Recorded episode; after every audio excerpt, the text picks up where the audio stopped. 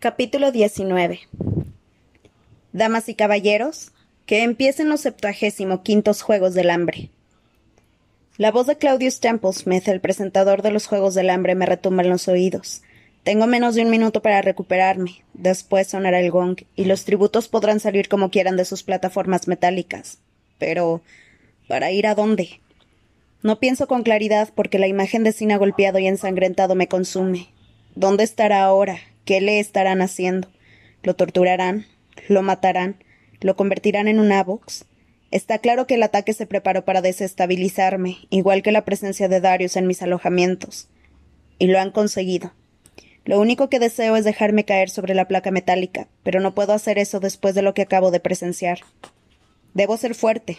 Se lo debo a Sina, que lo ha arriesgado todo al desautorizar al presidente Snow y convertir mi vestido de, novia en un plumaje de sinsajo. También se lo debo a los rebeldes, que, envalentonados por el ejemplo de Sina, quizá estén luchando para derribar el Capitolio en estos momentos. Mi último acto de rebelión será negarme a jugar según sus reglas. Así que aprieto los dientes y me preparo para la partida. ¿Dónde estás? Todavía no entiendo el paisaje que me rodea. ¿Dónde estás? Me exijo, y poco a poco vuelvo a centrarme. Agua azul, cielo rosa, sol ardiente calentándolo todo. Está bien, Ahí está la cornucopia, el reluciente cuerno de metal dorado a unos cuarenta metros. Al principio me parece que está sobre una isla circular, pero al examinarlo mejor veo las delgadas tierras, tiras de tierra firme que salen del círculo como los rayos de una rueda. Creo que son de diez a doce y parecen equidistantes entre sí. Entre los rayos todo es agua, agua y un par de tributos. Eso es, hay doce rayos, cada uno con dos tributos entre ellos sobre sus plataformas de metal. El otro tributo de mi cuña flotante es el viejo Woof del Distrito 8. Está tan lejos de mí hacia la derecha como la franja de tierra de mi izquierda. Más allá del agua, donde quiera que mire, veo una playa estrecha y después densa vegetación. Examino el círculo de tributos en busca de pita, pero la cornucopia debe de tapármelo. Me llevo a la nariz un poco de agua y la huelo. Después me meto la punta del dedo mojado en la boca. Como sospechaba, es agua salada, como las olas que Pita y yo nos encontramos en nuestra breve gira por la playa del Distrito 4. Sin embargo, al menos parece limpia. No hay barcas ni cuerdas, ni siquiera trozos de madera flotante a los que agarrarse. No, solo hay una forma de llegar a la cornucopia. Cuando suena el gong me tiro al agua de mi izquierda sin vacilar. Pese a que no estoy acostumbrada a nadar distancias tan largas y que hacerlo sobre las olas requiere de más habilidad que en el tranquilo lago de casa, curiosamente mi cuerpo me resulta muy ligero, así que recorro el agua sin esfuerzo. Quizás sea la sal. Me pongo en pie chorreando en la franja de tierra y corro por la arena hacia la cornucopia. No veo que nadie más salga por mi lado, aunque el cuerpo de oro, aunque el cuerpo de oro me tapa buena parte de la vista. En cualquier caso, no dejo que la posibilidad de la presencia de enemigos me frene. Ahora pienso como una profesional, y lo primero que quiero es encontrar un arma. El año pasado los suministros estaban esparcidos alrededor de la cornucopia, a bastante distancia incluso, y los más valiosos eran los más cercanos al cuerno. Sin embargo, este año el botín parece acumulado en la entrada, que mide unos seis metros de alto. Localizo rápidamente un arco dorado a mi alcance y tiro de él. Tengo a alguien detrás. No sé qué me pone en alerta, si un suave movimiento de la arena o un cambio en las corrientes de aire pero saco una flecha del carcaj que sigue encajado en la pila y, armo el arco mientras me volteo. Finnick, reluciente y espléndido, está a, a pocos metros de mí, con un tridente dispuesto para el ataque. En la otra mano lleva una red. Sonrío un poco, aunque los músculos de su torso están rígidos a la espera. Tú también sabes nadar, me dice. ¿Cómo has aprendido en el Distrito 12? Tenemos una bañera muy grande. Ya te digo, ¿te gusta la arena? No especialmente, pero supongo que a ti sí. Imagino que la habrán construido en tu honor. Añado, con algo de rencor. Da toda la impresión con tanta agua, cuando seguro que solo un puñado de los vencedores sabe nadar. Y en el centro de entrenamiento no había piscina. No tenía ninguna oportunidad de aprender. Quien no supiera nadar de antes tendrá que aprender deprisa. Hasta la participación en el baño de sangre inicial depende de ser capaz de cubrir unos veinte metros de agua. Eso le da al Distrito 4 una ventaja enorme. Durante un momento nos quedamos paralizados, midiendo nuestras armas, nuestras habilidades. Entonces Phoenix sonríe de oreja a oreja. Qué suerte que seamos aliados, ¿no? Percibo una trampa y estoy a punto de disparar la flecha con la esperanza de que le dé en el corazón antes de que me atraviese con el tridente. Pero él mueve la mano y una cosa que lleva en su muñeca refleja la luz del sol. Una pulsera de oro macizo con un diseño de llamas, la misma que recuerdo haber visto en la muñeca de Hamish la mañana en que empecé el entrenamiento. Medito por un momento que Finnick puede haberla robado para engañarme, aunque de algún modo sé que no es así, que Hamish se la ha dado. Es una señal para mí, bueno, una orden en realidad. Que confíe en Finnick.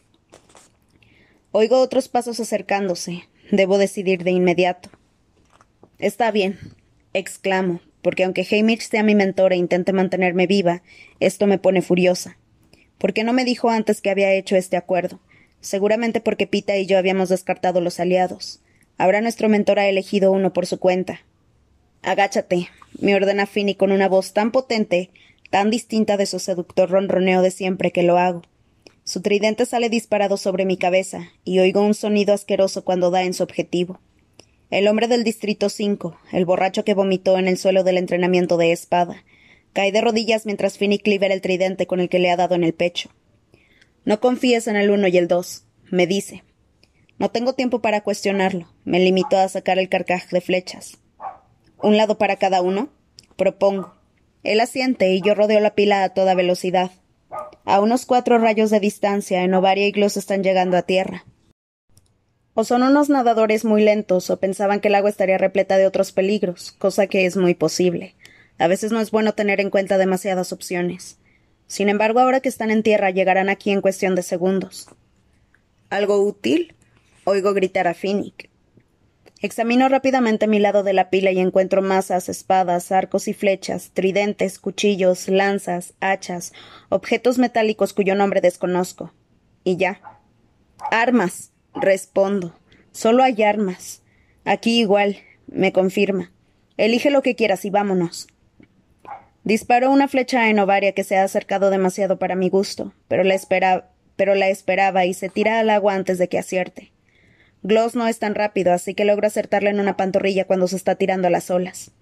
Me cuelgo al hombro un arco de repuesto, un segundo carcaj, me meto dos cuchillos largos y un punzón en el cinturón y me reúno con Finnick en la parte delantera de la pila.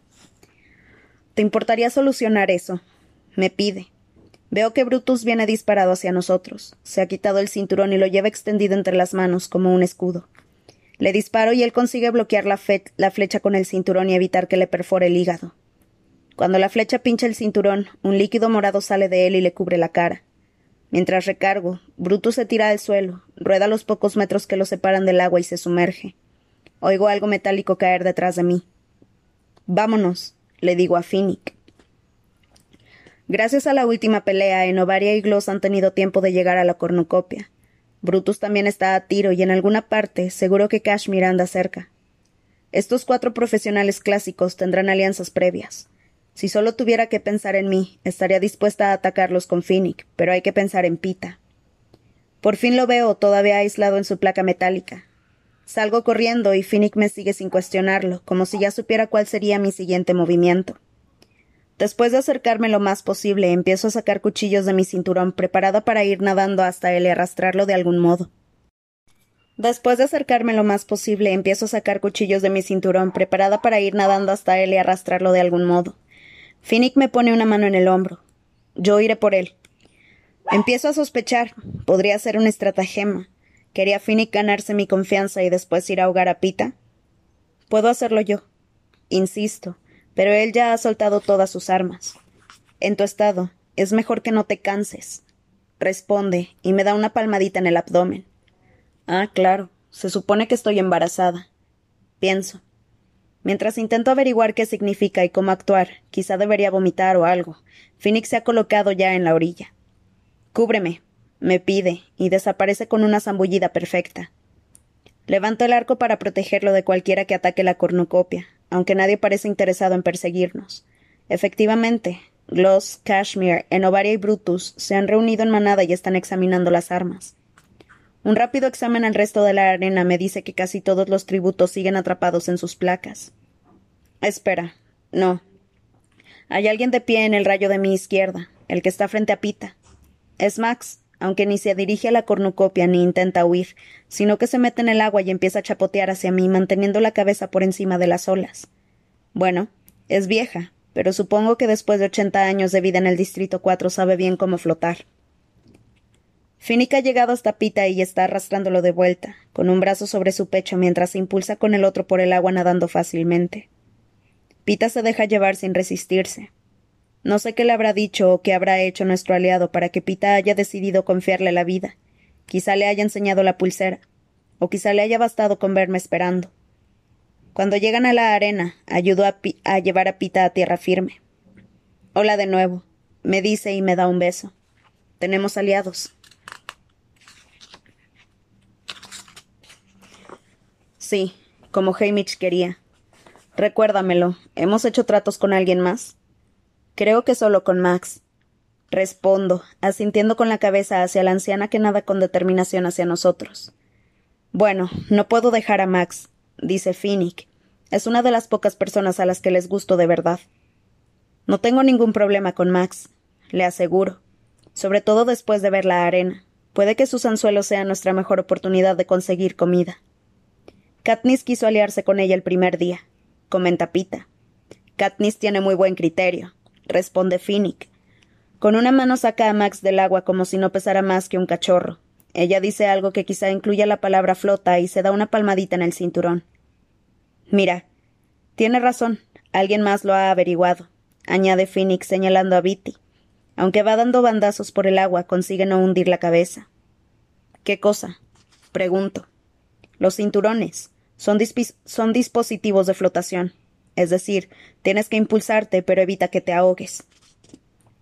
Estoy a punto de pedirle a Finny que espere a Viti y a Wires para que se vengan con nosotros, pero Viti está a tres rayas de distancia y ni siquiera veo a Wires.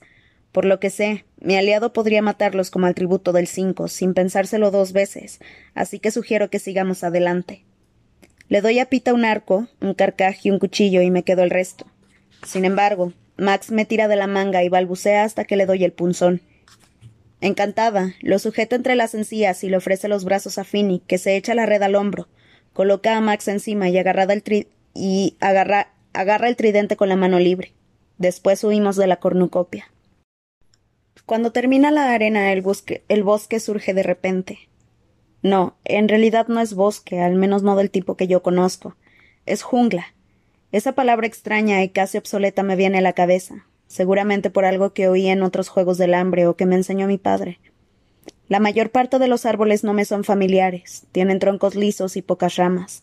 La tierra es muy negra y esponjosa, a menudo oculta por enredaderas con flores vistosas, aunque el sol caliente, el aire es cálido y está lleno de humedad, por lo que me da la impresión de que aquí nunca se está del todo seco. La fina tela azul de mi mono deja que el agua de mar se evapore fácilmente, pero ya se me empieza a pegar de sudor. Pita lidera la marcha abriéndose paso entre la densa vegetación con su largo cuchillo. Obligo a Finnick a ir segundo, porque aunque es el más fuerte, está ocupado con Max. Además, por muy bien que se le dé el tridente, no es una arma tan apropiada para la jungla como mis flechas. Entre la cuesta empinada y el calor, no tardamos mucho en quedarnos sin aliento. Por suerte, Pita y yo hemos, hemos estado entrenando mucho, y Finnick tiene un físico tan asombroso que incluso con Max al hombro conseguimos seguir subiendo rápidamente durante kilómetro y medio antes de que pida un descanso. Y me da la impresión de que es más por Max que por él. El follaje nos oculta la rueda. Para ver mejor subo por un árbol con ramas como de goma, y desearía no haberlo hecho. La tierra que rodea la cornucopia parece estar sangrando, el agua tiene manchas moradas. Los cadáveres yacen en la arena y flotan en el mar, pero a esta distancia, con todos vestidos igual, no sé quién vive y quién ha muerto. Solo sé que algunas de las diminutas figuras todavía luchan. Bueno, ¿y qué esperaba? ¿Que la cadena de vencedores que anoche se dieron la mano conseguiría una especie de tregua universal en la arena? No, no lo pensé en ningún momento, aunque supongo que sí esperaba que algunas personas demostraran. ¿Qué? ¿Moderación? Al menos algo de reticencia antes de ponerse directamente en modo masacre. Y todos se conocían de antes, pienso. Actuaban como amigos. Aquí solo tengo un amigo de verdad, y no es del Distrito 4. Dejo que la escasa y espesa brisa me refresque las mejillas mientras tomo una decisión. A pesar de la pulsera, debería acabar con esto y matar a Finnick. Esta alianza no tiene futuro y es demasiado peligroso para dejarlo escapar. Puede que este momento de vacilante confianza sea mi única oportunidad para acabar con él. Podría dispararle una flecha a la espalda fácilmente mientras caminamos. Es despreciable, sin duda, pero ¿no sería más despreciable esperar, llegar a conocerlo mejor, de verle más? No, este es el momento. Le he hecho le echo un último vistazo a las figuras en combate y al suelo ensangrentado para reforzar mi decisión y después bajo al suelo. Sin embargo, cuando aterrizo, descubro que Finnick ha seguido el hilo de mis pensamientos, como si supiera lo que iba a ver y cómo me afectaría. Tiene uno de sus tridentes levantados en posición defensiva, aunque muy tranquilo. ¿Qué está pasando ahí abajo, Katniss? ¿Van todos de la mano? ¿Han abjurado de la violencia? ¿Ha lanzado sus armas al mar para desafiar al Capitolio? Me pregunta, no. No, repite él, porque lo que pasara en el pasado se queda en el pasado, y en esta arena no hay nadie que ganara por accidente. Mira a Pita durante un momento. Salvo Pita, quizá. Entonces Phoenix sabe lo que sabemos Hamish y yo, lo de Pita, que en el fondo es mucho mejor que el resto de nosotros. Finnick acabó con el tributo del cinco sin pestañear, y cuánto he tardado yo en volverme mortífera. Disparé a matar cuando apunté con el arco a Enovaria, Gloss y Brutus. Pita, al menos, habría intentado negociar primero, ver si era posible una alianza más amplia. Aunque para qué. Finnick está en lo cierto. Yo estoy en lo cierto. Los jugadores de la arena no ganaron gracias a su compasión. Sostengo su mirada y sopeso su velocidad, comparándola con la mía. El tiempo que tardaría en atravesarle el cerebro con una flecha, frente al tiempo que su tridente tardaría en llegar a mi cuerpo. Veo que espera a que yo haga el primer movimiento. Calcula si debería bloquear primero o atacar directamente. Justo cuando creo que los dos lo hemos planeado, Pita se pone a entre nosotros. Bueno, ¿cuántos han muerto? Muévete, idiota. Pienso. Pero él sigue plantado entre los dos. Es difícil decirlo. Respondo. Al menos seis, creo. Y siguen luchando. Sigamos adelante, necesitamos agua. Por ahora no hay ni rastro de arroyos de agua dulce ni de estanque, y el agua salada no se puede beber. Vuelvo a pensar en los últimos juegos, donde estuve a punto de morir de deshidratación.